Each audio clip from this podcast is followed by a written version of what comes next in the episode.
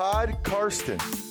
From Germany, Podcast is called Pod Karsten. You get it? Listen to Pod Karsten. Carsten Keller ist vor Ort für Paddel Magazin. Hallo und herzlich willkommen zu Podcasten Episode 46. Mein Name ist Carsten Keller, ich bin freier Mitarbeiter beim Huddle Magazin und deren Online-Präsenz Football aktuell und habe meine eigene Seite unter meine-nfl.de. Außerdem habe ich noch ein Buch geschrieben, Hype Train, gibt es immer noch bei Amazon und auch immer noch bei mir, wer gerne ein unterschriebenes Exemplar hätte. Heute habe ich wieder einen Gast und zwar Ole Sint vom Sunday Morning Kicker Podcast. Über den Podcast bin ich vor ein paar Wochen bei Twitter gestolpert und fand ich ganz interessant, wie man zu dem Thema Kicker und Panther einen eigenen Podcast machen kann und habe tatsächlich auch die Folgen seitdem gehört. Das Interview ist nicht gerade kurz mit Ole, deswegen geht es jetzt gleich auch ohne große Vorrede los mit Ole Sint vom Sunday Morning Kicker Podcast. Ja, hallo Ole, schön, dass es geklappt hat. Hallo Carsten, ganz herzlichen Dank für die Einladung. Sehr gerne. Jetzt würde uns natürlich erstmal interessieren, wie bist du denn überhaupt zum Football gekommen? Ja, ich ähm, komme aus dem ländlichen Schleswig-Holstein und ähm, bei uns war es so, dass wir so Mitte, Ende der 80er Jahre, man merkt, ich bin schon ein bisschen älter, ähm, Kabelfernsehen bekommen haben. Hm. Und ähm, einer der Kanäle damals war, ich glaube, der hieß Sportkanal, einfach nur Sportkanal. Ja. Und äh, die haben häufiger äh, Football, ich glaube insbesondere College Football übertragen. Und äh, das habe ich mir immer sehr gerne angeguckt, ohne irgendwas davon zu verstehen. Das muss ich äh, ganz klar sagen. Ich habe das wirklich jahrelang geguckt ja, ohne wirklich große Ahnung davon zu haben oder auch zu bekommen. Aber bis heute ist für mich äh, Michael Schürmann einer der besten Kommentatoren, die es da auf dem äh, Gebiet gab. Denn irgendwann hatte der mich so weit, dass ich tatsächlich ein bisschen was verstanden habe. Aber ich bin tatsächlich so ein Stubenhocker. Ich bin übers Fernsehen, damals noch das alte Kabelfernsehen, kein HD und nichts, äh, zum Football gekommen. Ja, das geht aber, also dass man übers Fernsehen zum Football kommt, geht tatsächlich wahrscheinlich den meisten so. An das Sportkanal-Logo kann ich mich auch noch erinnern. Es war halt auch schwierig damals, also wir sind ungefähr gleich alt, haben wir festgestellt, da die Regeln irgendwie im Internet nachzuschauen, denn das wiederum gab es ja noch nicht so wirklich damals. Also. Ja, also ich, ich kann da äh, eine Parallele zum Baseball ziehen. Das mhm. habe ich auch lange geguckt und beim Baseball gibt es ja die äh, drei Statistikkategorien R, H und E. Und ich habe ja. irgendwann relativ schnell rausgekriegt, R steht für Runs, das ist das Wichtige. Mhm. H für Hits, das habe ich auch noch einigermaßen verstanden, aber also es hat bestimmt fünf Jahre gedauert, bis ich äh, verstanden habe, wofür E war, weil das hat für mich überhaupt keinen Sinn gemacht, dass das Error steht, also Fehler im Feldspiel. Das hat unglaublich lang gedauert, bis ich das mal verstanden habe. Und ähnlich war es auch beim Football. Vielleicht ging es da ein bisschen schneller, weil ich mich da auch ein bisschen mehr mit äh, befasst habe, ein bisschen eher interessiert habe, aber auch das hat eine ganze Zeit gedauert und ja, da hat das Internet wirklich sehr gefehlt da zählt man die Fehler auch nicht so wie beim Baseball. ja, da, dafür jede Menge andere Statistiken, obwohl das beim Baseball ja auch ganz ähnlich. Da Stimmt. Ist ja auch ein sehr statistischer Sport. Ja, jetzt hast du erklärt, wie du zum Football gekommen bist. Ähm, du bist dann auch irgendwann in Amerika gewesen, glaube ich zumindest aus deinen bisherigen Podcasts, äh, den, dessen Namen wir noch gar nicht erwähnt haben, den Sunday Morning Kicker Podcast, SMKP, glaube ich. Also ich kürze ihn zumindest so ab. Ja, ich, ich, äh, mir wurde gesagt, ich soll äh, ein Kürzel benutzen, äh, äh wurde mir empfohlen und äh, ja, er heißt Sunday Morning Kicker Podcast. Äh, ich habe vorher einen Blog gemacht, welches halt Sunday Morning Kicker hieß, habe mich da so ein bisschen mit der GFL und da natürlich den Kiel Baltic Hurricanes, weil ähm, die, ähm, da war ich für ein lokales Stadtmagazin hier, ähm, ja, zwei, seit 2009, ich, ich möchte gerne dieses Wort verwenden, der Beatwriter dafür. Mhm. Mhm. Auch wenn das einfach nur bedeutet, ich habe eine Eintrittskarte gekriegt und äh, musste am Ende irgendwie 200, 300 Worte über das, das Spiel schreiben. Ähm, ja, und äh, ich habe einen Blog darüber gemacht, welches ich halt Sunday Morning Kicker, weil ich schon immer von Kickern fasziniert war. Ich, äh, das war die einzige Position, wo ich mir jemals vorgestellt hätte, dass ich die selber hätte spielen können. Ähm, deswegen äh, wollte ich da immer irgendwas mit haben und ich habe es dann halt Sunday Morning Kicker genannt, so ein bisschen als Monday Morning Quarterback ähm, Referenz. Ja, und äh, SMKP, also Sunday Morning Kicker Podcast, sollte man sich jetzt downloaden bei allen großen äh, Audioplattformen.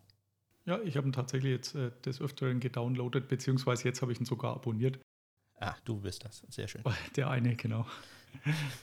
Obwohl ich jetzt mit Kickern und äh, Panthern, die ja da irgendwie auch zu dieser Familie gehören, jetzt auch nicht mehr am Hut habe wie die meisten anderen. Also Fantasy ist halt so ein notwendiges Übel. Aber tatsächlich finde ich es äh, ganz nett. Und es ist doch ein Alleinstellungsmerkmal. Also ich, ich zumindest kenne keinen anderen Kicker-Panther-Podcast. Ja, ich, ich habe sehr viel äh, Zeit äh, in die Recherche investiert. Ich habe auch keinen gefunden, was ich natürlich sehr, sehr schade fand. Nein, also bei mir war es tatsächlich so, ähm, ich wollte früher American Football auch gerne spielen, nicht nur im Fernsehen gucken, sondern ich wollte es auch spielen und ähm, die äh, Baltic Hurricanes hatten damals eine Jugendmannschaft, als sie so 15, 16 war. Und ähm, ich habe mich damals allerdings angeguckt, ich bin mittlerweile sehr in die Breite gegangen und so ein kleiner Fettsack geworden. Aber damals war ich so, weiß nicht, 1,70, vielleicht schon 1,75 groß, bei vielleicht 65, 68 Kilogramm. Ich, ich war nicht besonders schnell, ich konnte nicht fangen, ich konnte nicht werfen, körperlich überhaupt nicht robust. Ähm, und als großer Pragmatiker habe ich mir dann gedacht, also das Einzige, was du überhaupt machen könntest, wäre vielleicht Kicker werden. Ähm, und ich habe dann sehr lange äh, dafür trainiert, Kicker zu werden. Habe mir also damals so Bälle kaufen und sowas, das war halt so in Schleswig-Holstein jetzt auch nicht so ganz einfach und äh, Geld war auch nicht so ganz äh, viel vorhanden. Hatte ich so ein paar Gummibälle, die ich dann auf dem lokalen Sportplatz äh, immer durch die Gegend getreten habe. Also einer meiner größten Momente war, als ich das erstmal ein Kicking-Tee wirklich bekommen habe. Auch mhm. das war ähm, ja eine etwas längere Geschichte, mal ein ganz normales Kicking-Tee zu bekommen. Ähm, ja, und ähm, ja, kaum war ich dann zwei, dreimal beim Training gewesen, habe ich mich leider ziemlich schwer am Knie verletzt. Äh, nicht beim Football, sondern äh, bei der Nettigkeit, als ich jemandem helfen wollte, ein Auto anzuschieben. Ähm, ja, und das hat meine Karriere dann äh, ja, beendet, bevor sie überhaupt begonnen hatte. Ich, ich wäre natürlich großartig geworden. Also in meinen Träumen zumindest. Ja. Ähm, aber man hat mir dann gesagt, ja, vielleicht Football ist dann nichts mehr für dich. Ich bin dann zum Baseball gegangen und habe dann relativ lange Baseball gespielt. Aber die Liebe für Kicker ist halt immer bei, dabei geblieben. Und äh, natürlich auch für Panther, auch wenn ich ehrlich sagen muss, ähm, die habe ich tatsächlich so ein bisschen nur da reingeschoben, weil ähm, ja, auch die müssen ja etwas, etwas Liebe bekommen, etwas erwähnt werden. Panther are people too. Genau, das, das ist richtig. Der Rich Eisen hat, glaube ich, jetzt weiß ich gar nicht, ob er diesen Spruch berühmt gemacht hat oder der Kicker are people too.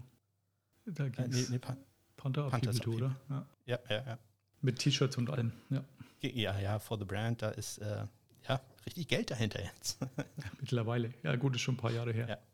Aber jetzt bist du in die Marktlücke äh, gestoßen mit deinem äh, Podcast. Wie lange magst du ihn schon? Wie, viel, wie viele Ausgaben gibt es? Ähm, es, es gibt gerade äh, 13? 13 Ausgaben. 13 Ausgaben. Ähm, es war halt so, dass ich ähm, das Blog im letzten Jahr angefangen habe und natürlich wie jeder deutsche Football-Blogger habe ich im Zuge der Corona-Pandemie gedacht, das müssen wir jetzt als Podcast machen.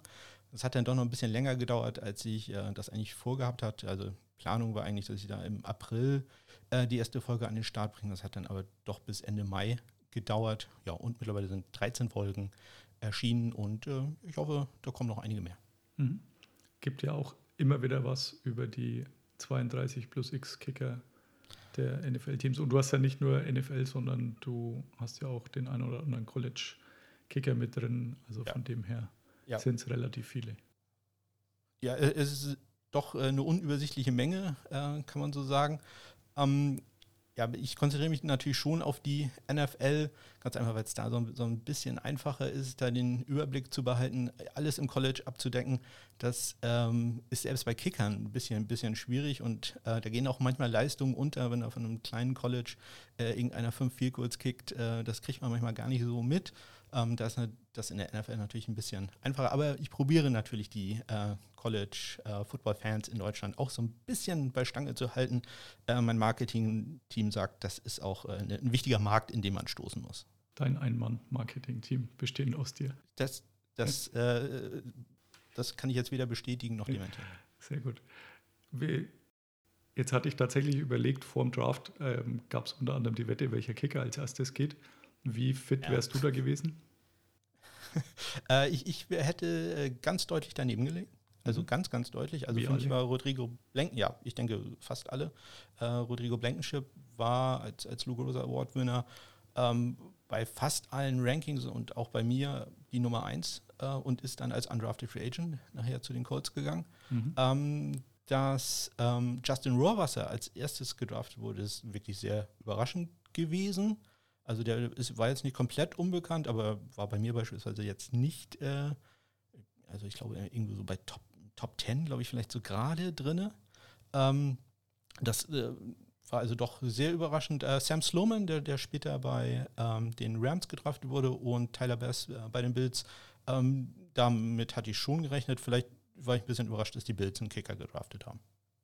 Also ich habe tatsächlich keinen der Namen jemals vorher gehört gehabt, inklusive Dominik Eberle, der mittlerweile ja bei den Raiders schon wieder raus ist, Corona-bedingt. Aber mir haben alle Namen nichts gesagt und ich habe danach dann nochmal nachgeschaut. Also der Rohrwassermensch äh, mit seinen unglücklichen Tattoos, um es mal positiv für ihn auszudrücken, der war noch nicht mal angeboten bei den fünf Mann, aus denen man da, glaube ich, auswählen konnte bei dieser Wette. Ich meine, es war bei Bet at Home, aber ja, also es muss eine mindestens, weiß ich nicht, 80er-Quote gewesen sein oder so, wenn es denn den gegeben hätte. Ja, also äh, das war schon äh, sehr überraschend, dass äh, New England jetzt einen Kicker nimmt, unbedingt nicht, dass sie den nehmen, aber also New England hat ein gutes Händchen, was, was Kicker angeht. Sie haben äh, Adam Vinatieri damals geholt, danach äh, Steven Gostowski, den die auch selber gedraftet haben. Und ähm, ja, also bin gespannt, ob Rovers da in die äh, doch sehr großen Fußstapfen, äh, die da für ihn hinterlassen wurden, treten kann. Im wahrsten Sinne des Wortes. Ich glaube, es war ein Scherz jetzt. Steht jetzt überhaupt nicht auf meinem Ablaufplan. Ähm, Gostkowski ist immer noch Free Agent, oder? Ja, ist, ist immer noch Free Agent und weiß noch nicht so ganz genau, ob wirklich 100% fit ist. Ähm, ich kann es mir eigentlich nicht vorstellen, der wäre sonst irgendwo untergekommen. Ähm, aber also, es ist ein Kicker, den, den sehen wir nochmal irgendwo. Und wenn es für zwei Spiele ist, am Ende der Saison wird er nochmal irgendwo geholt. Also da äh, glaube ich schon, dass der nochmal wiederkommt. Und würde das auch gerne sehen. Ja, ich sicherlich auch. Also habe ihn doch immer ganz gerne gesehen und er hat ja damals die ebenfalls riesigen Fußstapfen von Adam Vinatieri sehr gut ausgefüllt. Ja, ja, das war ja quasi ein nahtloser Übergang. Aber Vinatieri ist auch ein ganz gutes Stichwort, denn tatsächlich auf meinem Stichwortzettel steht hier unsere Lieblingskicker, würde ich gerne mit dir besprechen, also deine und meine. Ähm, mhm. Ich würde mal bei dir anfangen, wer denn dein aktueller Lieblingskicker ist, wenn man den so bezeichnen mein kann. Aktueller Lieblingskicker, das wird jetzt äh, Leute, die den Podcast einmal gehört haben, ähm, nicht überraschend ist äh, Justin Tucker, ich glaube. ähm, der, der Mann ist einfach gut und auch eine coole Socke noch dazu, das muss man äh, da auch sehen. Ja, er kann Opern singen, hat kann Kunst singen, studiert. Genau. Also ist, äh, und ähm, ist dabei immer noch in, in der wir, Community, in der Gemeinschaft äh, ziemlich aktiv. Ähm, deswegen Justin Tucker ist äh, sowohl von der Leistung als auch äh, vom, vom Menschlichen her da ganz klar meine Nummer eins. Und dann Nummer zwei hätte ich dann, da habe ich mir sehr viele Gedanken gemacht und, äh, und ich habe mich dann für Will Lutz von den ähm, New Orleans Saints entschieden. Ganz einfach, weil das auch so eine Story ist, äh, vielleicht so ein bisschen wie Justin Rovers, das war weiß man noch nicht. Äh, mal gucken, wie es wird. Das war auch so jemand, den man im College nicht unbedingt so auf der Rechnung hatte. Mhm. Ähm, und der dann auch äh, als Undrafted Free Agent äh, sich durchgesetzt hat bei den Saints. Und ähm, ja, der hatte in seinem letzten Jahr, wenn ich mich recht erinnere, irgendwie 12 von 19 Vielkursversuchen, also irgendwas so knapp über 60 Prozent. Äh, ja, also den hatte man wirklich überhaupt nicht äh, auf der Liste und ähm, der brauchte halt einfach eine Chance. Ja, und äh, der hat die bekommen und hat sie genutzt und äh, ja, deswegen Will Lutz ist da an meiner 2. Okay. Bei dir? Also bei mir an 1 ist auch Justin Tucker, Zudem habe ich auch eine Geschichte, denn den dürfte ich einmal interviewen in, im Wembley-Stadion nach dem Spiel gegen die Jaguars. Da gibt es so eine Regel, wenn man da in diese Umkleidekabine darf mit so, mit so einer Akkreditierung, äh, wenn die sich, wenn die beim Umziehen Richtung ihren Spind schauen, dann darf man sie nicht ansprechen, dann sind die quasi noch off-limits und ja. sobald die sich rumdrehen, äh, dann ist das quasi das das grüne Licht, dann äh, kann man sie mit irgendwelchen Fragen überfallen. Und ich interviewe da ganz gerne Kicker, weil man ist ja in Europa, da muss man natürlich Kicker interviewen und gerade in England. Und dann habe ich da halt geduldig auf Justin Tucker gewartet. Und er hat sich rumgedreht und ich habe, glaube ich, selten jemand so professionelles gesehen äh, wie ihn. Also du hast richtig gemerkt, wie da auch so ein Schalter umgelegt wird, hat seine Hände, Hände hinterm Rücken verschenkt, äh, Brust raus und dann höchst professionell äh, diese ganzen Fragen ähm, abgearbeitet, was es gehört halt zu seinem Job. Also ich habe so das, den Eindruck gehabt, dass, ja. dass das bei ihm schon irgendwie auch so drin war, dass das halt Teil, genauso wie halt auf dem Spielfeld irgendwie abliefern muss, genauso ist halt Teil, dass er da in der Umkleidekabine dann irgendwelchen Menschen, die ja. ihn zu irgendwelchen Kickern fragen wollen, ähm, zur, zur Rede steht. Aber das, das war so wirklich, also ist selten so gesehen, dass da wie so ein Schalter umgelegt wird. Also jetzt habe ich ein paar von den Spielern da interviewen dürfen, bei den dreimal, als ich in London war. Bei ihm ist mir das brutal aufgefallen, aber war trotzdem überhaupt nicht unsympathisch. Also war wirklich sehr professionell. Ansonsten. Ja, äh, ja. verdient auch gut. Ja, das außerdem. Und er ist jetzt auch keiner, der sich mal bei einer der wenigen schlechten Leistungen versteckt. Also diese Geschichte, also mal hier diesen äh, PAT vergeben hat vor zwei, drei Jahren, glaube ich, äh, was letztendlich den Unterschied gemacht hat, hat er ja dann gleich ja. Äh, bei Peter King das, ähm, am, am, Montag drauf äh, war dann die ganze Story drin, hatte er gleich in der Umkleide gesagt, ich will raus auf die, auf die offizielle Pressekonferenz. Also es ist ja immer so, dass der, der Head Coach und vielleicht so ein, zwei Spieler dann noch äh, bei der richtigen Pressekonferenz in so, einem, in so Saal oder so einem kleinen, naja, klein ist er nicht, in so einem größeren Raum zur Verfügung steht, mit äh, ganz normal auf so einem, an so einem längeren Tisch. Ähm, die anderen Spieler eben alle in der Umkleidekabine und dann hat er gleich gesagt, ich weiß, dass ich das Spiel letztendlich verbockt habe, ich stehe zu meinem Fehler, ähm, ich war sowieso der Seite, den sie alle fragen wollen dazu, ich will da mit raus und, und da Rede und Antwort stehen. Also fand ich auch höchst sympathisch. Mhm. Das war der eine. Ja, und der zweite wäre eben Stephen Goskowski, den wir gerade schon äh, angesprochen hatten. Also bei den, bei den Patriots, deren Fan ich ja doch schon ein paar Jahre bin, war ich doch überrascht damals, als man ihn geholt hatte, dass das so gut geklappt hat. Also dachte eigentlich schon, dass man da nach Vinatieri in ein Loch fällt, aber dem war eigentlich überhaupt nicht so. Nee, ähm, also deswegen, ich mache mir bei Justin da eigentlich auch gar keine Sorgen, denn ähm, die Patriots haben da sagen wir, einen guten Track Record, äh, was das angeht, äh, da gute Leute zu holen. Ja, aber ja, man, man kann in die Köpfe da einfach nicht reingucken. Ne? Also Kicker zu scouten ist ja ähm, nicht, nicht so ganz einfach, denn ähm, ja, nur weil man da im College äh, einigermaßen gut war, heißt es immer noch nicht, dass, das, dass die Leistung in der NFL dann auch ähm, ja, äh, abgerufen wird. Und deswegen bin ich immer sehr, sehr gespannt, wie es ist. Aber also wenn ich äh, irgendeiner Mannschaft äh, zutraue, dass die da gut draften, dann äh, sind das die Patriots. Allerdings mussten sie in 24 Jahren ja auch nur zwei holen, so ungefähr. Also ähm, ja, aber das ist ja auch die äh, Konsequenz, wenn man da gut ist, genau. gut, gute Leute. Wobei bei, bei, Vinatieri muss man ja ganz ehrlich sagen, den, den hat man heutzutage, den hat man nach drei Spielen rausgeschmissen. Ne? Der hatte damals, weiß nicht, was war es, drei von sieben, vier von sieben. Einen ganz ja, und, äh, Start gehabt, ja.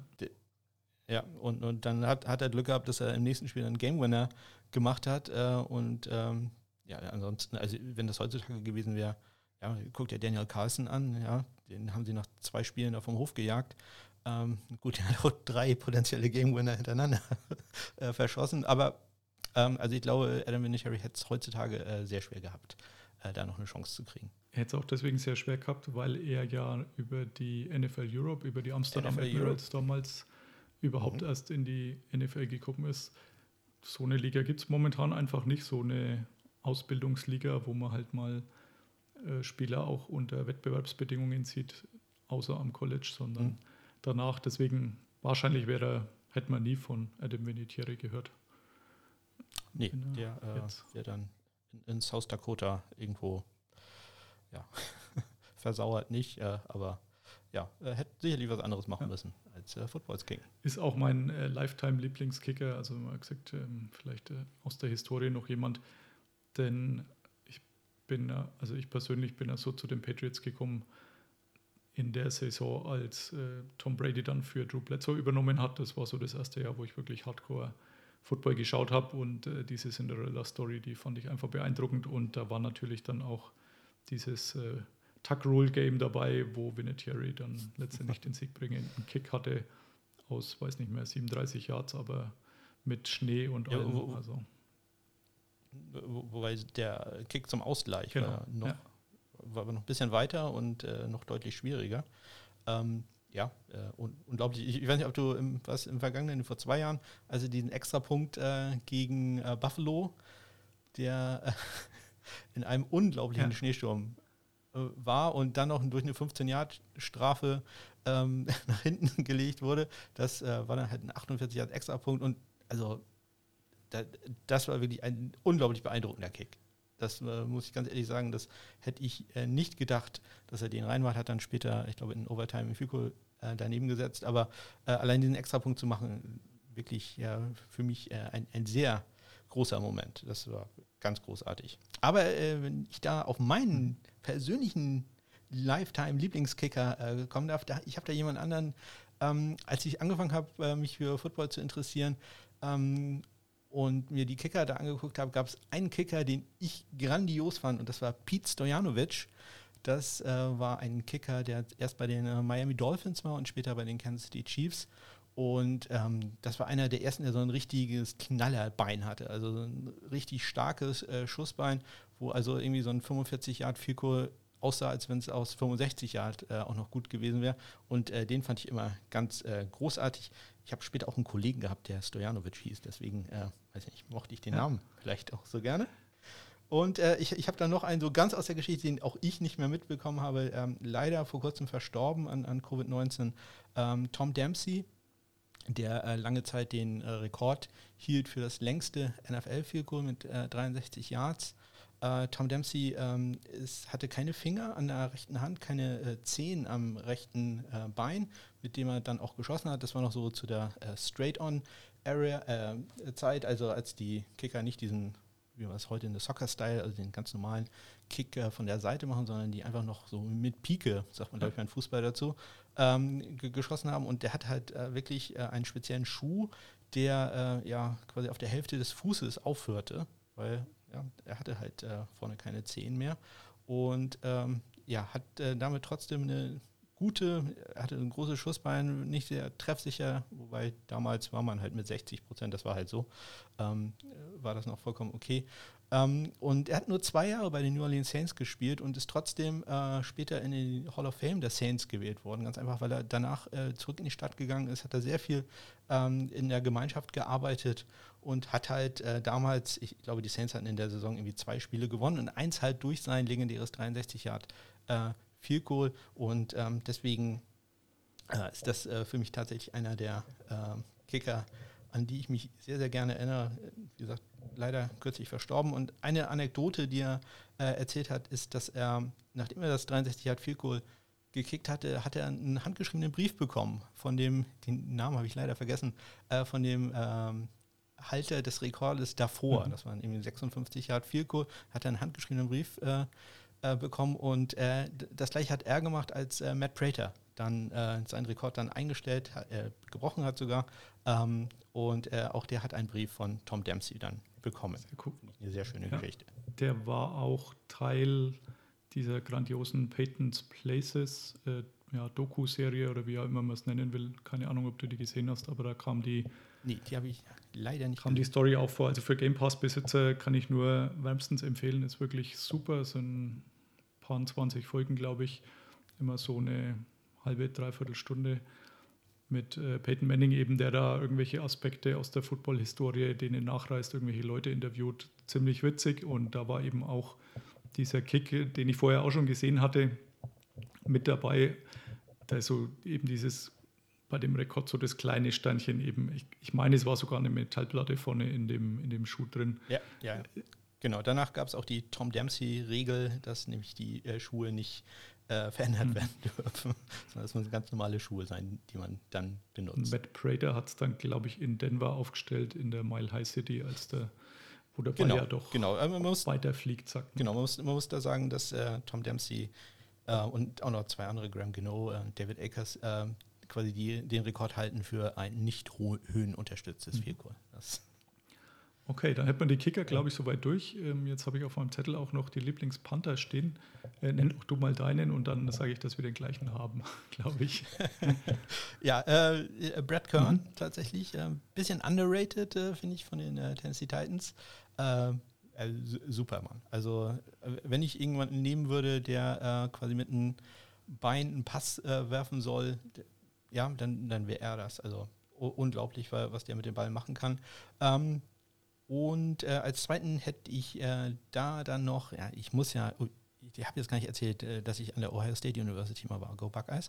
Ähm, äh, da muss ich natürlich einen Ohio State-Spieler nehmen. Da habe ich Cameron Johnston von den Philadelphia Eagles, auch wenn ich sonst vielleicht nicht so der Riesen-Eagles-Fan bin, aber ja, da geht Da man. muss man noch. Da, äh, ja, da, da drücke ich mein Auge zu. Hast du dann ein Auslandssemester gehabt, bevor wir zu Brad Kern kommen? Oder wie bist du an der Ohio State Uni gelandet? Äh, nee, ich, ich habe tatsächlich da äh, studiert. Ich äh, habe äh, erst hier in Deutschland studiert, habe dann in den USA erst an der Ohio State und später an der Universität von Wisconsin meinen Master gemacht. Sehr cool. Ähm, Ja, go, go, go Buckeyes. Ein bisschen weniger Go Badgers. okay. Mit denen verbinde ich mir immer ein, zwei Spieler, aber äh, Buckeyes war mir jetzt nie besonders sympathisch, aber es macht gar nichts, denn College käme ich nahezu gar nicht aus, deswegen kann man da getrost Also. drüber hinweggehen. Aber ich halte da eher zu Michigan, deswegen. Ja. Oh, bitte? Ja, wir streichen diesen Teil einfach aus dem Podcast. äh, zu Brad Kern habe ich tatsächlich auch noch eine Geschichte. Den hätte ich auch genommen eben. Also das hat man vorher äh, uns ausgetauscht. Bei den Kickern war ich eher, war es eher überraschend, was der andere hat. Äh, seit 2009 bei den Titans und auch den habe ich mittlerweile schon zweimal treffen dürfen. Und zwar einmal auch im, im Londoner Wembley Stadion.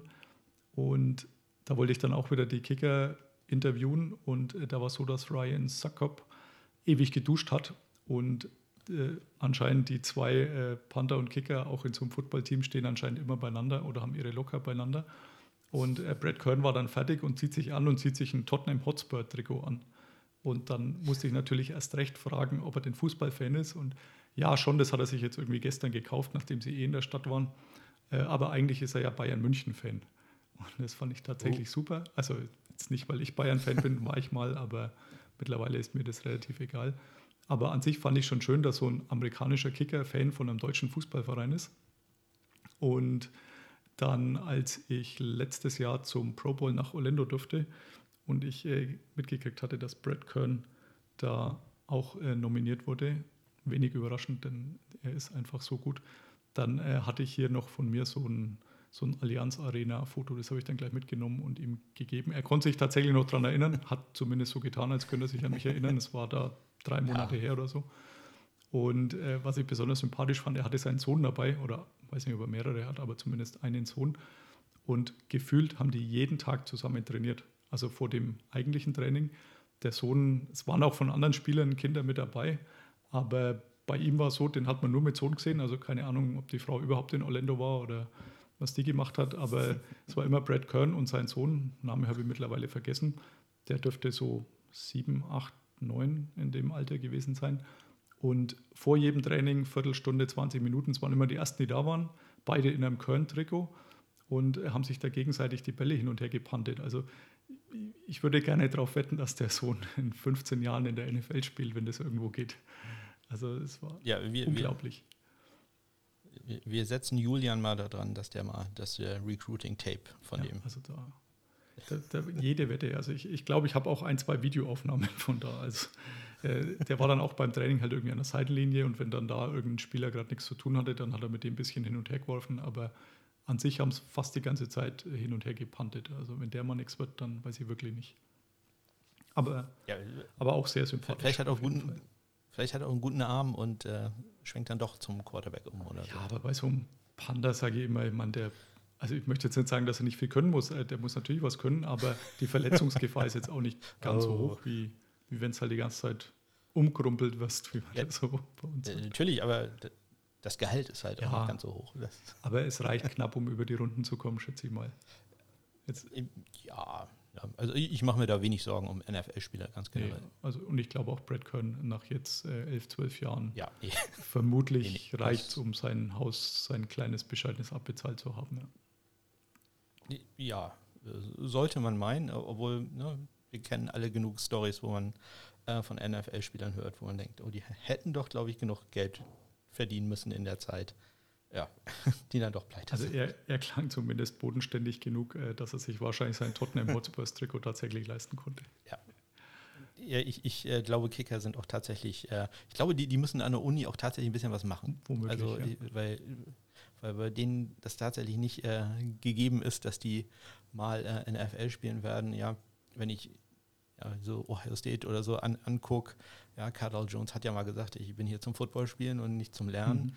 Ja, Ich finde, das merkt man bei, kann, kann ich mir manchmal auch das merkt vorstellen. man auch bei vielen an den Tweets, finde ich. Also jetzt, ich möchte jetzt auch nicht sagen, dass ich eine Englisch-Sprech- oder Schreibikone bin. Also ich kann es und ich kann es wohl auch ganz gut.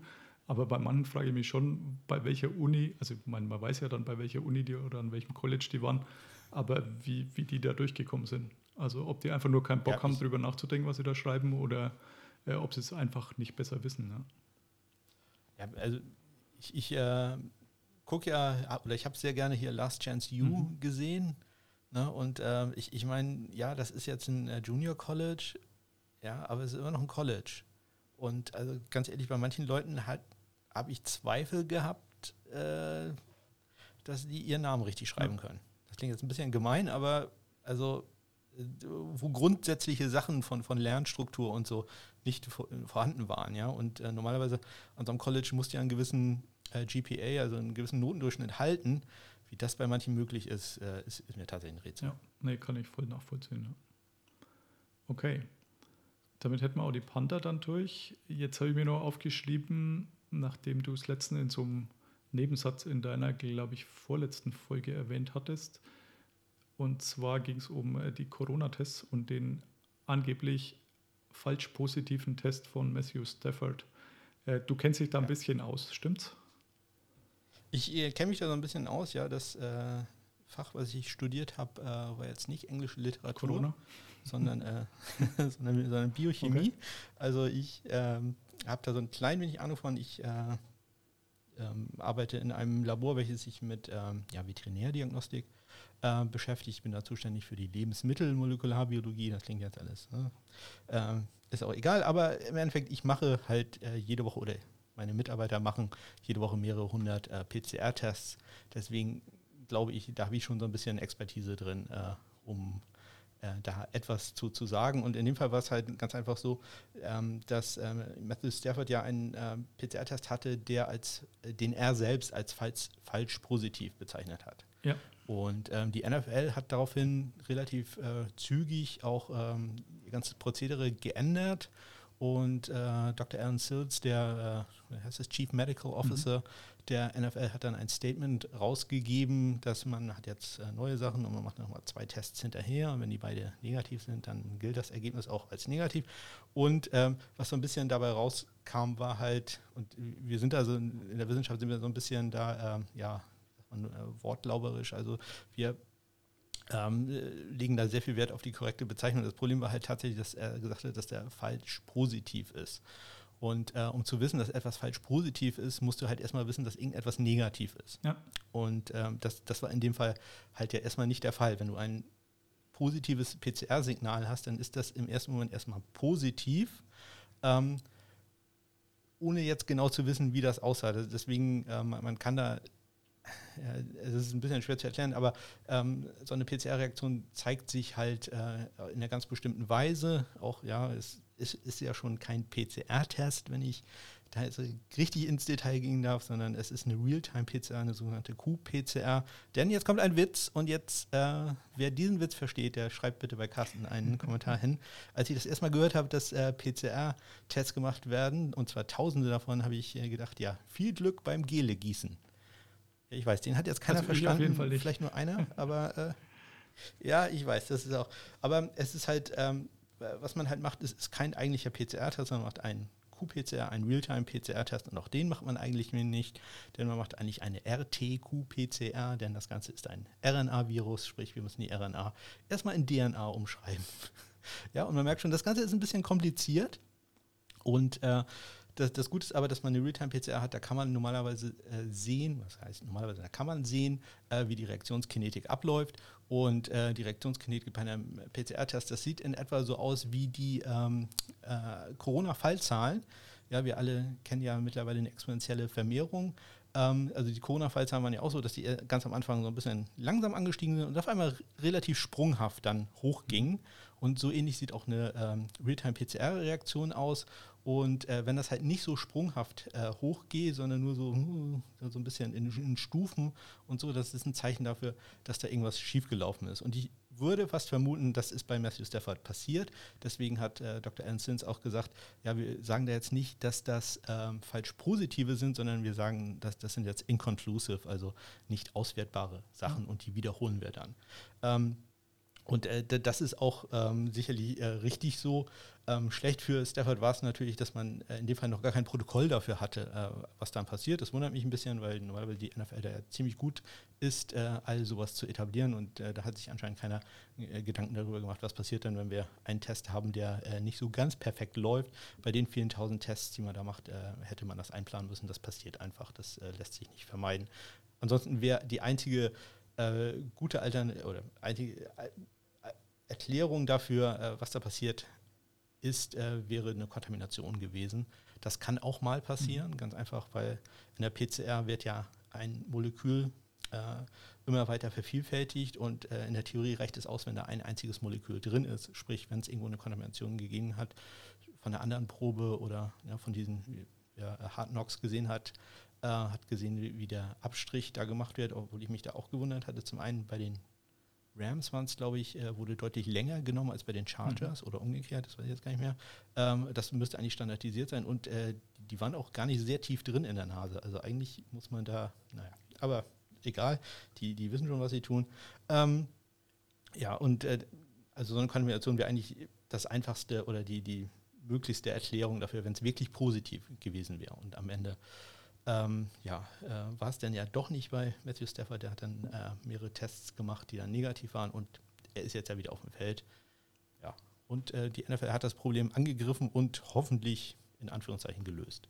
Wir witzeln immer so ein bisschen rum, dass bei der NFL nur Praktikanten arbeiten. Deswegen wundert es mich nicht, dass man da noch kein Protokoll hatte, denn ähm, so vordergründig toll organisiert alles ist. Ähm, habe es jetzt doch das eine oder andere Mal mitgekriegt, wo ich mir gedacht habe, okay, es sind doch auch irgendwie nur ambitionierte Amateure am Werk. Also deswegen wundert es mich nicht unbedingt, wenn da auch mhm. was schief laufen würde. Ja, äh, wobei in dem medizinischen Bereich sind die ja eigentlich mhm. schon ganz gut. Also äh, ja, zumindest das, was ich bisher mitgekriegt habe, ähm, ähm, will ich die nicht zu sehr kritisieren, aber das hat mich schon so ein bisschen gewundert. Ähm, das äh, spricht dann doch ein bisschen für de, deine äh, Beobachtung, dass man äh, da nicht sofort gesagt hat, hier, hier, nee, da machen wir aber zwei, nochmal einen Test. Ja, man kann ja dann erst einfach durchaus einen Tag mal in Quarantäne schicken, vorsichtshalber, aber man macht den Test dann schnell nochmal und ähm, der, das dauert ja nicht lange. Also da hat man äh, gerade ja, Bioreference, die, die sind ja komplett aufgestellt. Also das Labor, äh, welches die Tests macht für die NFL, die sind komplett darauf, darauf vorbereitet. Und äh, wenn du wirklich willst, willst, hättest du wahrscheinlich innerhalb von sechs, sieben Stunden ein Ergebnis. Da bin ich mir auch ziemlich sicher. Also ich durfte ja auch schon mittlerweile, also ich habe einen Antikörpertest machen lassen, den hat man jetzt bei Hard Knocks, glaube ich, nicht gesehen, aber ich meine, es wurde angesprochen. Ja, ich, ich meine, die haben Blut abgenommen genau. und ich, ich denke, äh, denke, da werden sie Antikörper. Genau, ich glaube, irgendein Spieler hatte gefragt, sagt, ist es das? Und dann sagt sie, nee, nee, das ist das, das ist die Blutprobe, genau. ähm, wo man quasi dann die Antikörper genau. dann nachtest, äh, oder nachschaut. Und äh, ich durfte auch drei von diesen Stäbchen irgendwo reinstecken, Tests machen, die sich auch äh, tatsächlich unterschieden haben. Also beim ersten Mal dachte ich, ich spei dem äh, Kollegen ins Gesicht. der mir. Ja, denn, denn, ist, es, denn ist es aber richtig. Er hat es gut gemacht wahrscheinlich, aber es war wirklich kein Spaß und hat dazu geführt, dass zwei Kollegen gesagt haben, sie gehen da nicht mehr hin äh, beim nächsten Mal. Also er war Teil dieses Hygienekonzepts der DFL zur Durchführung von den äh, Bundesliga- und Zweitligaspielen. Da muss man uns vorher testen lassen. Also jetzt nicht, weil ich spiele, sondern ja. da halt äh, in meinem Job auch mit betroffen bin. Und äh, ich habe dann vom zweiten Mal mir auch gedacht, ja super, jetzt ist gleich wieder so weit und ich kann das ja auch gar nicht haben. Im zweiten und dritten Mal war es dann eine Kollegin, glaube ich, die es gemacht hat. Und ähm, die hat es sehr behutsam gemacht. Also das war dann doch deutlich besser. Und äh, da war es aber Rachen und Nase. Deswegen war er auch ein bisschen überrascht, dass sowohl Rams als auch Chargers nur diesen Nasentest hatten, aber eben deutlich weniger invasiv wie die Rachengeschichte. Ja. Und bei Matthew Stafford kommt ja noch hinzu, ähm, Glück im Unglück, denn jetzt, sage ich mal, ist es mehr oder weniger egal gewesen. Also er hat halt seinen Zoom-Videocall dann von zu Hause gekriegt. Aber schlimm wäre natürlich, wenn jetzt die gleiche Geschichte am Freitag vom Spiel gewesen wäre, denn dann wäre er sicherlich raus gewesen.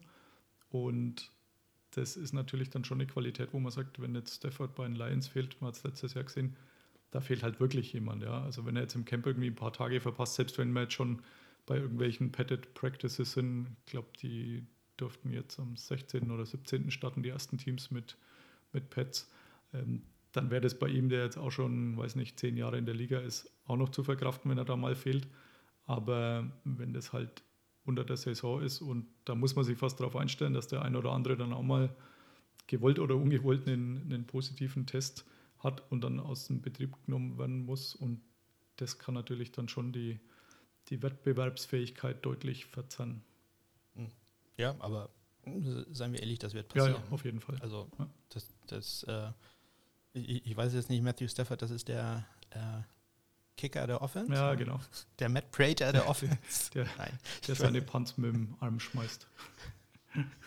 Ähm, äh, aber also es, es wird irgendwann äh, wird's, äh, Starter treffen, ja, vielleicht nicht unbedingt den, den Quarterback oder so, aber ähm, ja, aber du wirst halt auch nicht irgendwie einen Offensive Tackle oder so, wirst du auch nicht verlieren, Nee. ne? So irgendwie 48 Stunden vorm Spiel, den du dann gegen irgendeinen Practice Squad Spieler da auffüllen kannst nachher. Also, aber d- das muss man, darüber muss man sich im Klaren sein, dass das wird wohl passieren. Ne? Schau dir Baseball an. Genau, also am Baseball sieht man es ja ganz gut, dass da auch dann mal halbe Mannschaften ausfallen, weil ich glaube 14 waren es bei den St. Louis Cardinals, da äh, positiv getestet wurden.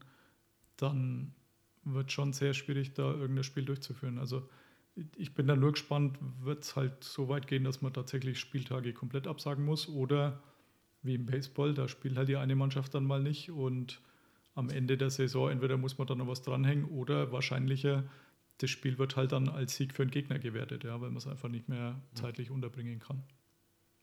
Also das wird sehr Gut, spannend. ich, ich meine, beim, beim Baseball hast du ja immer noch die, die Doubleheader-Möglichkeit zumindest, ne? dass Ja. du da zwei Spiele an einem Tag machst. Ähm, das ist beim Football jetzt Schwierig. nicht möglich. Au- Auch bei den Cardinals. Also ich verfolge es ja nur so ein bisschen immer noch. Jetzt dieses Jahr fast ein bisschen mehr Baseball, einfach aufgrund der Auswirkungen Corona, weil es mich interessiert in Bezug auf die NFL auch.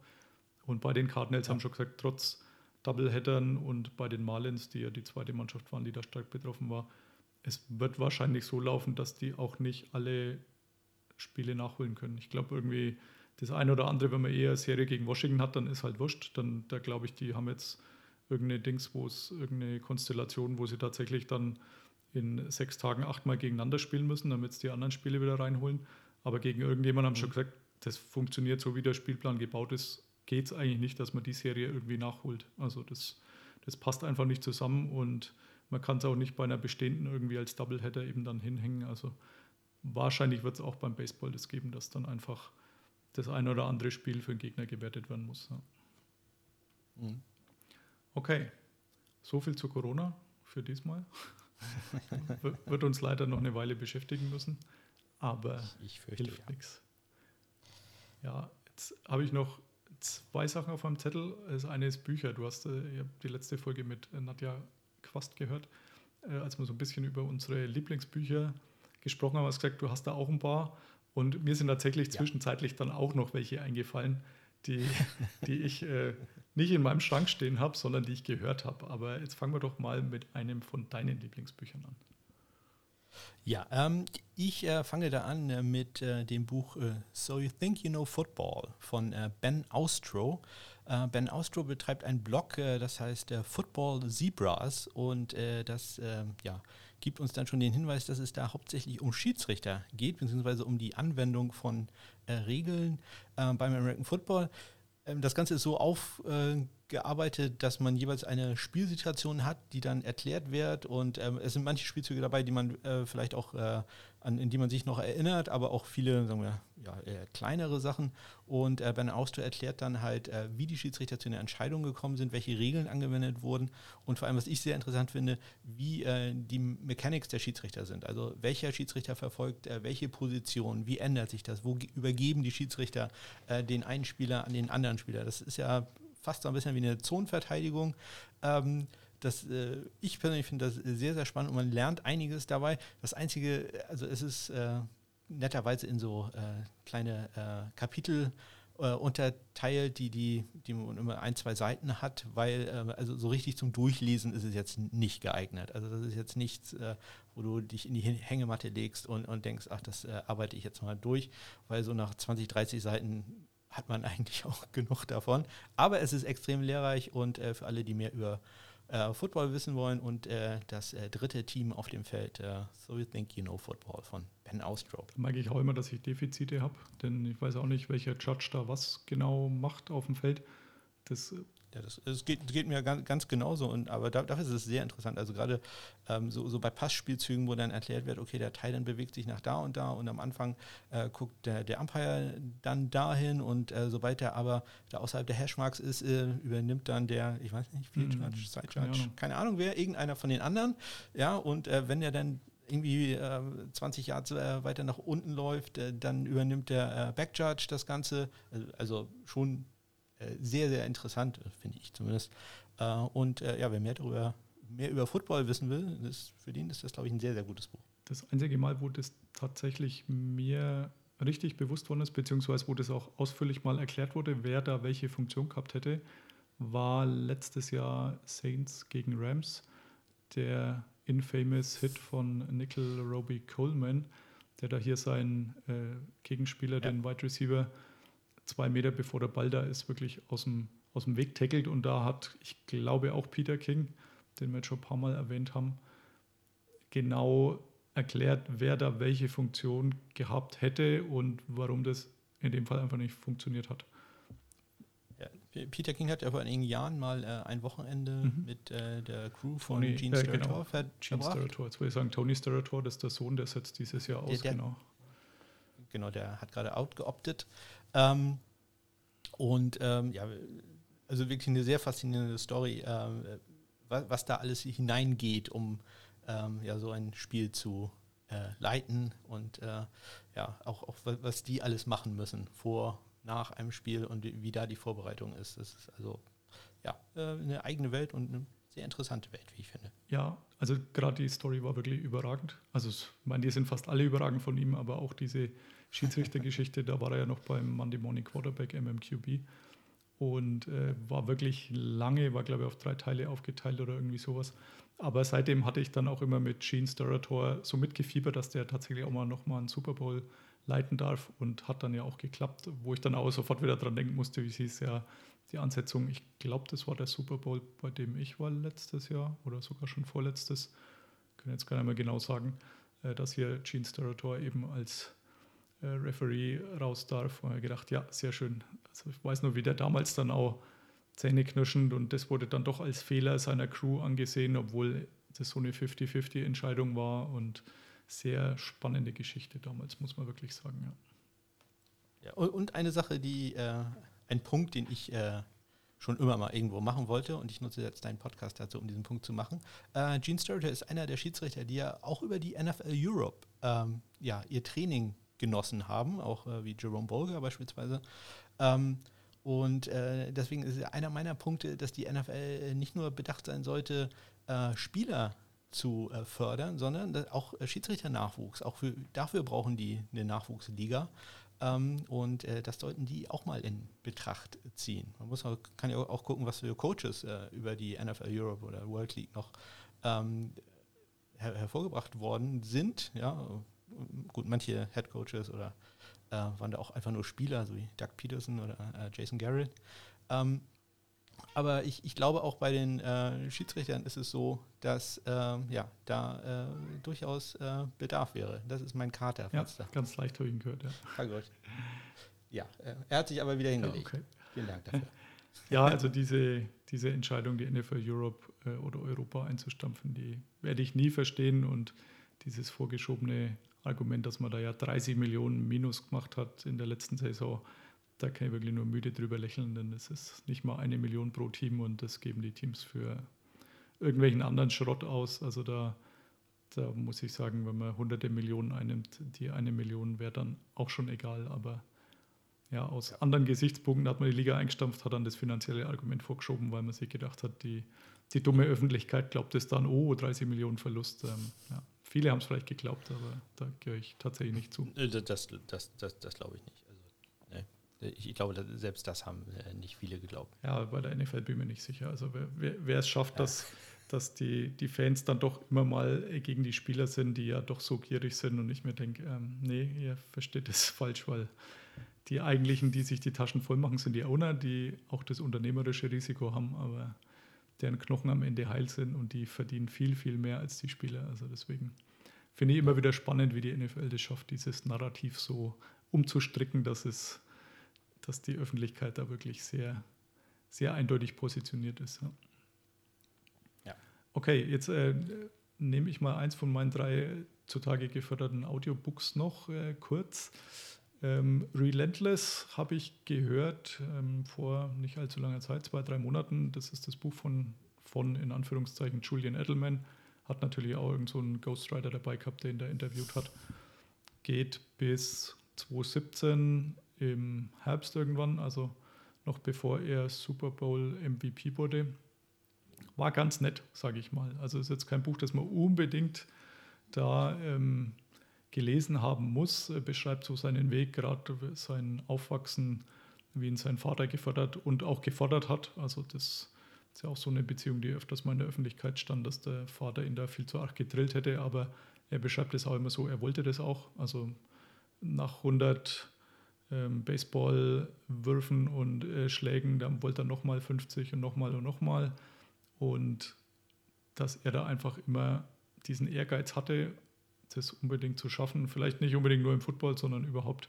Er war halt so ein ADHS-Kind, wahrscheinlich, wie man es jetzt nennen würde, der nie stillsitzen konnte, der immer irgendwas machen wollte mit Sport und war ganz nett, wie gesagt, ist jetzt aber nicht unbedingt der Burner. Und gerade, was mich jetzt interessiert hätte, so dieser positive Doping-Test, den er da gerade gegen Ende dieses Buchs dann hatte, da geht er doch relativ zügig drüber hinweg. Also es ist nicht so, dass das irgendwie ausgeklammert ist, aber da hätte mich schon mal interessiert, was seine Erklärung so dafür war, denn das hat man so ein bisschen im Raum stehen lassen. Also das, wahrscheinlich war es ein False Positive Test, wie Matthew Stafford gesagt hätte.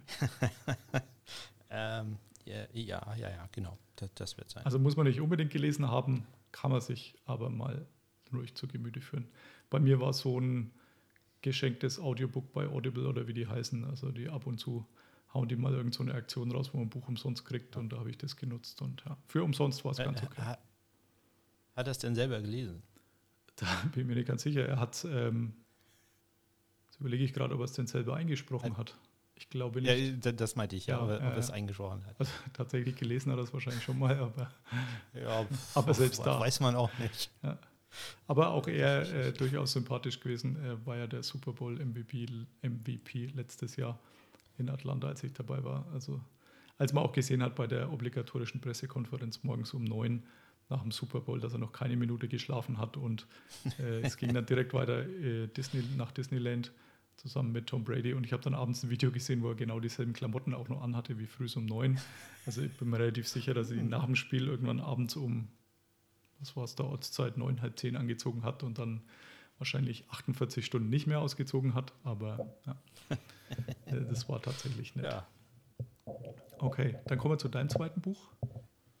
Ja, ähm, ja, mein erstes Buch ist ja nicht ganz so gut zum Durchlesen. Das andere, das zweite Buch kann man wunderbar äh, an ein, zwei Nachmittagen äh, lesen. Es heißt äh, Football for a Buck, uh, The Crazy Rise and Crazier Demise of the USFL von äh, Jeff Perlman. Jeff Perlman hat schon ein paar ja, nicht nur einige Bücher geschrieben, eine ganze Menge Bücher geschrieben, äh, unter anderem Biografien von äh, Barry Bonds oder von äh, Brad Favre.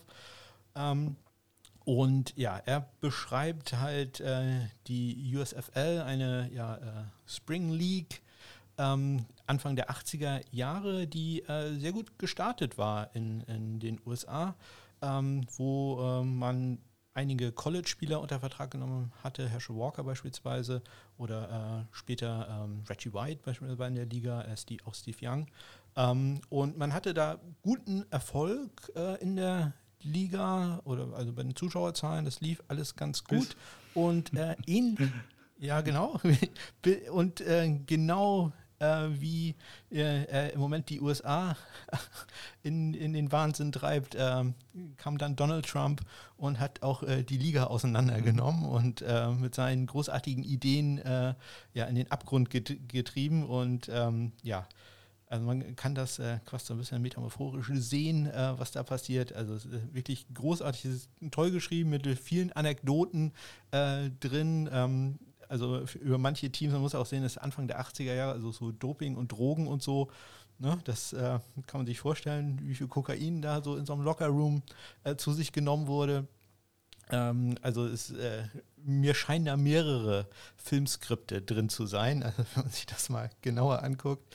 Ähm, also wirklich äh, toll, tolles Buch, äh, kann man super lesen und ja, wer, wer wissen will, dass äh, oder erfahren möchte, dass äh, Donald Trump schon immer nicht so der sympathischste und auch cleverste, muss man auch mal ganz klar sagen, nicht unbedingt cleverste Mensch war, der äh, findet da äh, eine Menge Gründe drin.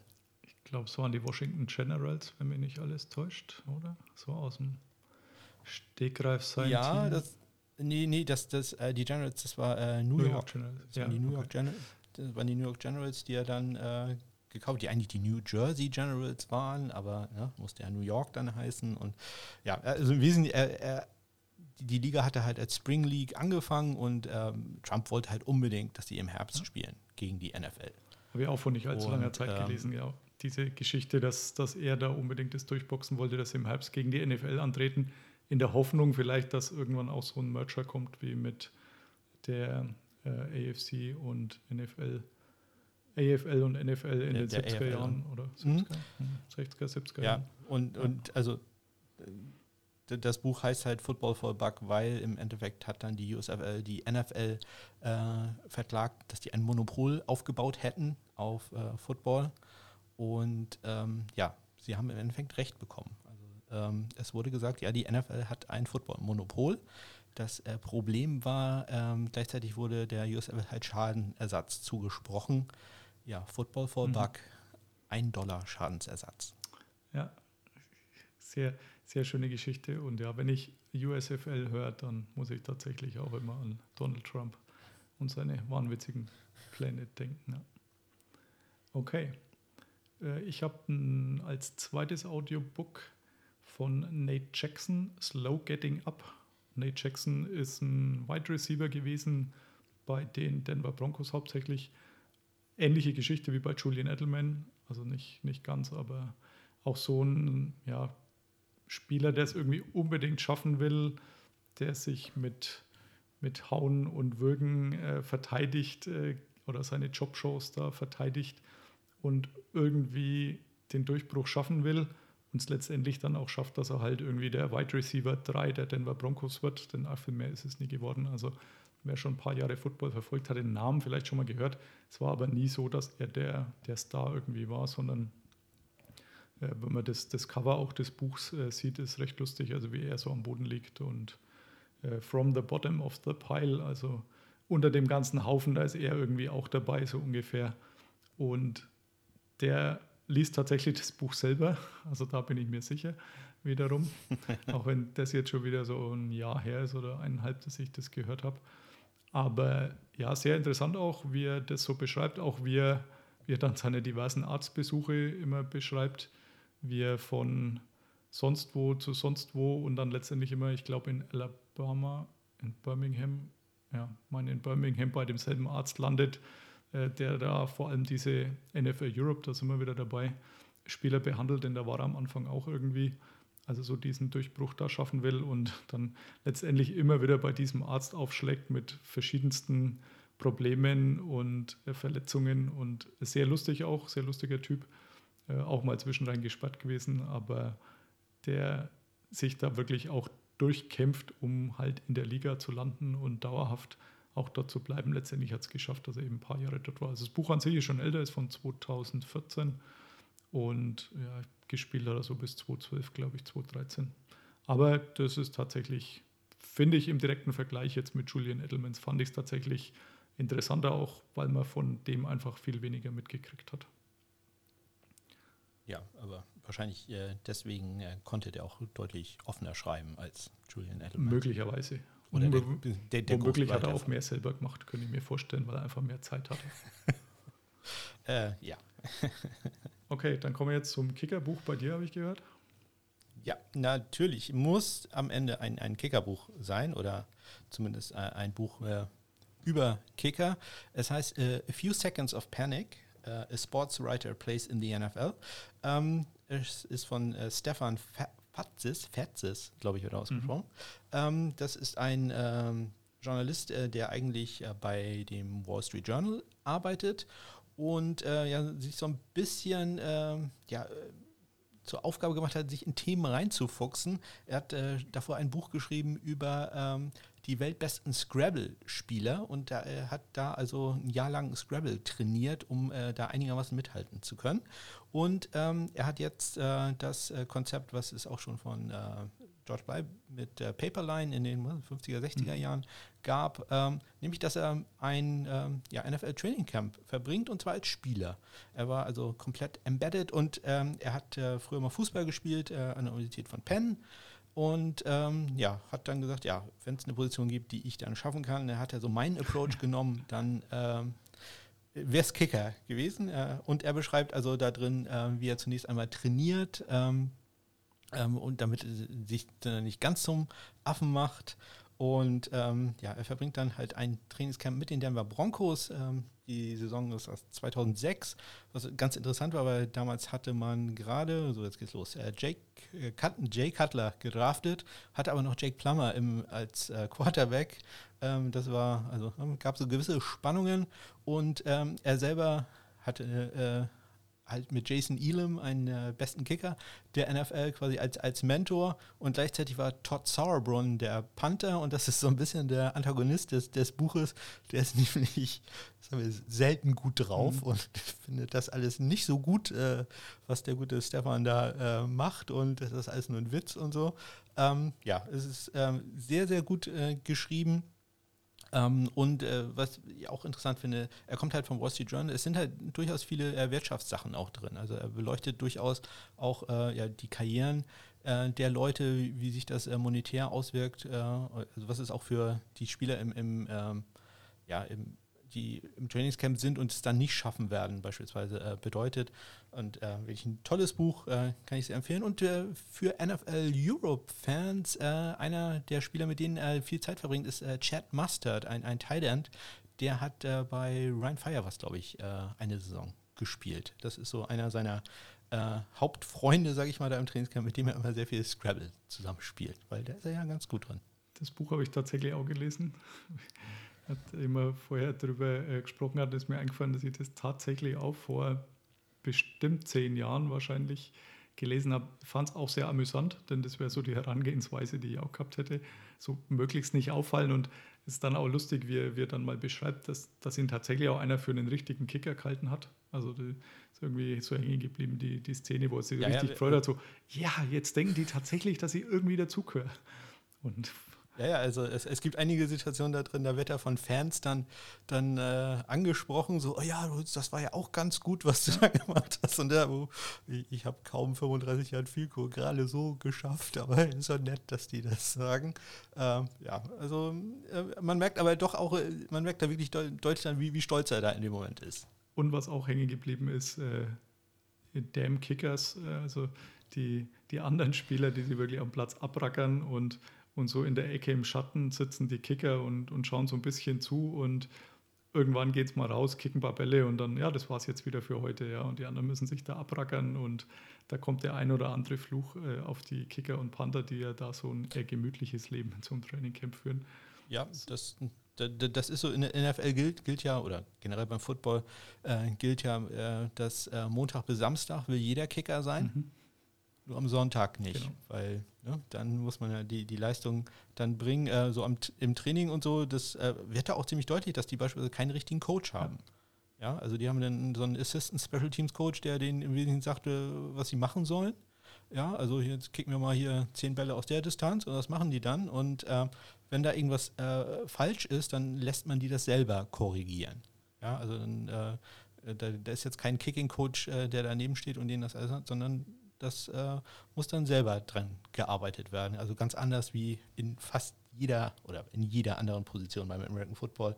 Äh, ja, wenn du siehst, dass es heutzutage ja Outside Linebacker Coaches gibt und ja. so. Und letztendlich sind sie da halt auch ziemlich austauschbar. Also das, das schreibt er dann auch mal.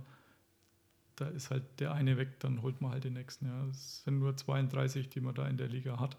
Und dann gibt es halt noch irgendwo ein paar Grammatica-Brüder, die, die man früher halt halt dann geholt hat, wenn sie irgendeiner verletzt hat oder nicht so die Leistung gebracht hat. Dann gab es immer noch irgendwo einen Grammatiker und der, der Genau. Druck ist groß, aber ja, dann holt man einfach den nächsten ins Training. Ist jetzt auch nicht so, dass der sich groß an irgendeine Taktik gewöhnen muss oder das Playbook auswendig lernen, sondern ja, der geht halt raus Ja. und kickt. Punkt. Ja, als er übrigens das erste Mal auf das Spielfeld läuft, äh, wird er von den anderen Spielern gefragt, oder überhört er so äh, Gespräche, wo gefragt wird, welcher von den Grammatica-Brüdern er dann sei, weil er ist ja auch nicht besonders Ja. groß. Und dann fällt aber einem auf, oh, der hat ja schon graue Haare. Oh, das ist äh, Martin Grammaticas Dad. Ja, sehr passend. Ja, dann, äh, ich habe noch ein letztes Buch, das glaube ich jetzt, das ich zuletzt gehört habe. Und zwar, nachdem wir schon ein paar Mal Peter King erwähnt hatten, der ja also auch so meine Ikone ist, aber auch überhaupt, glaube ich, das Standardwerk für jeden Football-Fan an so einem Montag sein sollte, dass man das liest, was er so schreibt. Und als er noch bei Sports Illustrated war, gab es einen Kollegen namens Paul Zimmermann, Dr. C, also Dr. Z, den habe ich, glaube ich, sogar noch eher als Peter King gelesen. Und der war. Ja, das war großartig. Also ich habe ja keine Ahnung, äh, er war ja beispielsweise großer Fan von Offensive Ja. Line Play und so und ähm, also das war wirklich großartig zu lesen, auch äh, ähm, wenn mir da natürlich deutlich zu wenig Kicker drin vorkommen. Stimmt, also da geht es tatsächlich sehr wenig drum. Ich hatte es, wie gesagt, als Audiobook, das war jetzt das letzte vor, weiß ich nicht, zwei, drei, vier Monaten, das ich gehört habe und auch verschlungen habe. Und äh, Dr. C war auch bei Olympischen Spielen. Das äh, fand ich sehr beeindruckend, also schon in den 60er Jahren. Also der Avery Brundage, ähm, der ehemalige IOC-Präsident, der doch eher sehr konservativ war, um es noch positiv auszudrücken. Man könnte ihn auch als rassistisch oder ähnliches bezeichnen. Das sind Sachen, die man ja sonst äh, nie mitgekriegt hat, äh, wenn man da nicht selber irgendwie in der Zeit gelebt hat. Und diese Geschichten waren schon sehr interessant, muss ich sagen. Und natürlich auch die Football-Geschichten, auch wenn ich von den Spielern jetzt viele nicht mehr gekannt habe. Denn äh, Dr. C äh, war bis, weiß ich nicht, Anfang der 2000er da irgendwann geschrieben und hatte dann irgendwann erst einen Schlaganfall, dann mehrere. War jetzt jahrelang an den äh, Rollstuhl gefesselt und konnte auch nicht mehr sprechen. Hat ähm, war Vollpflegefall und ist letztendlich vor zwei Jahren dann gestorben. Und äh, Peter King hat sich da zur Aufgabe gemacht, die Memoiren von ihm, die da mehr oder weniger unsortiert rumlagen, ähm, ja, herauszugeben, also einen Verlag zu finden und das Ganze noch so ein bisschen abzurunden und das zu veröffentlichen. Und das ist ein Buch, das ich tatsächlich jedem empfehlen kann, auch wenn man, wie gesagt, viele Namen, viele Spieler jetzt äh, entweder nicht kennt oder nicht mehr kennt. Aber nichtsdestotrotz fand ich es sehr interessant. Und wenn man ihn, der ja doch immer so ein bisschen grummelig war, ähm, dazu noch vorstellt, also er hat äh, zum Schluss hin, haben sie ihn gezwungen bei Sports Illustrated, dass er so eine, so eine wöchentliche Pick-Kolumne macht. Mit äh, Brooklyn Decker hieß die Dame, die hat irgendjemand geheiratet, irgendjemand, so ein Swimsuit-Model, war es ein Tennisspieler, weiß nicht. Also ähm, gut aussehend und äh, Carolina Panthers-Fan, ähm, Hardcore-NFL-Fan. Und die waren so, äh, die Schöne und das Biest war so der, der Tenor, den man so äh, machen wollte. Also sie die Schöne logischerweise und äh, Dr. Sie eher so der grummelige, das grummelige Biest. Das äh, ja, war manchmal gewollt komisch vielleicht, aber wenn man ihn da so gesehen hat und äh, seine, seine grummelige Art äh, sich dazu vorgestellt hat ähm, und das äh, so ein bisschen auf das Buch überträgt, dann ist das wirklich auch sehr amüsant so gewesen, zu lesen gewesen für mich, ähm, der ja da auch so ein kleiner Fanboy war, so Anfang der 2000er, weil das so mein Einstieg in diese Football-Internet-Welt war. Ja, aber ich sehe, äh, du bist da auch voll am Stand bei Dr. C. Ja, da, äh, das war eine Sache, die ich auch immer sehr, sehr äh, gern gelesen habe. Ja, es war wirklich sehr, sehr schade, als er ähm, die Schlaganfälle dann, dann hatte. Ähm, ja, und es war wirklich sehr traurig, als er dann, wie du sagtest, vor zwei, drei Jahren äh, dann auch verstorben ist. War jetzt eher so die Erlösung, glaube ich. Also die, die Zeit vorher, denke ich, ja, war schon. Ja, ja. Also P- Peter King hat es ja deutlich, ne, dass jemand, der, der so viel mit Sprache äh, gearbeitet hat, äh, dass der dann nicht mehr in der Lage war, auch nur ein Wort zu sagen. Äh, das muss wirklich ja, äh, unvorstellbar gewesen sein. Okay. Ja, also wie gesagt, lest euch das ruhig gerne durch. Damit ist nur noch ein einziger Punkt auf meinem virtuellen Zettel hier, nämlich der Namenssponsor für Episode 46. Äh, jetzt hattest du schon einen, einen Einwurf, nachdem wir kurz vorher drüber uns ausgetauscht hatten. äh, bring doch erstmal deinen aber- Einwurf. Ja, ich, ich hatte, ähm, ich musste da allerdings auch nachgucken. Das äh, war jetzt nicht so, dass ich gesagt habe, ja, 46 ist jetzt halt. Das ist ja ganz deutlich. Mhm. Also da kannst du ja keinen anderen nehmen, ähm, weil 46 denke ich auch eher so, das ist so eine typische Fullback-Nummer.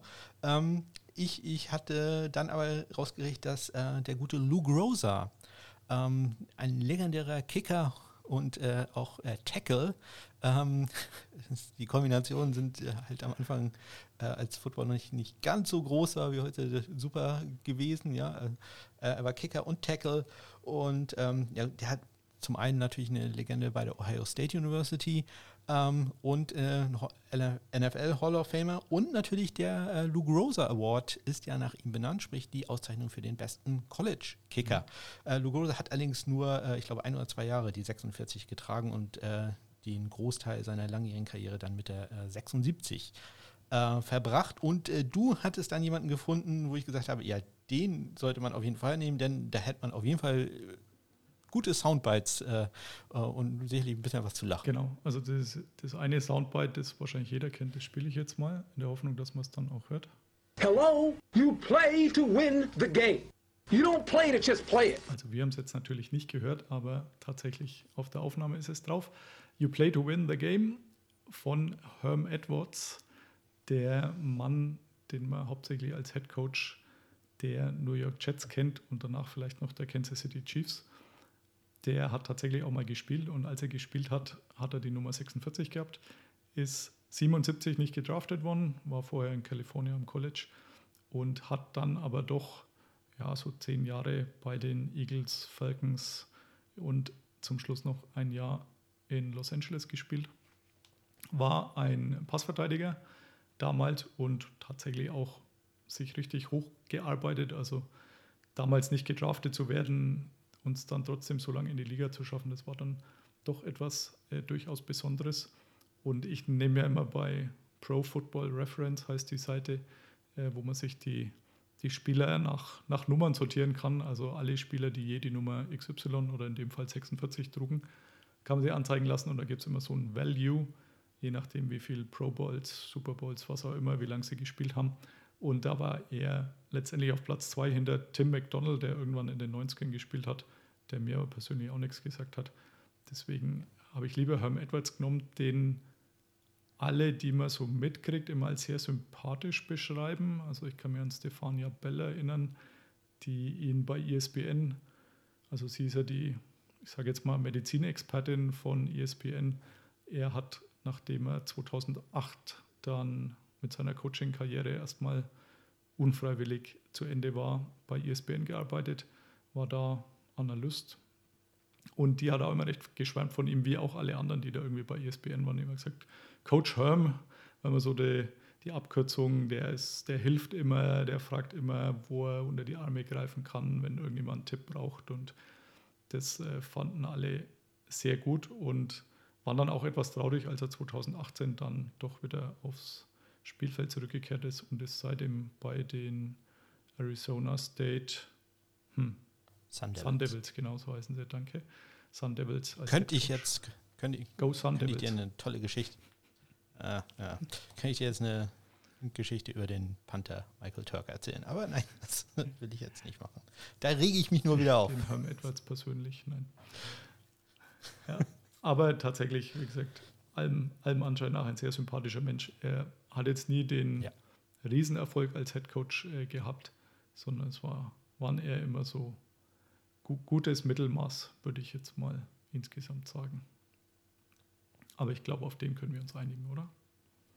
Ja, da bin ich äh, voll d'accord, da gehe ich mit. Perfekt. Gute Wahl.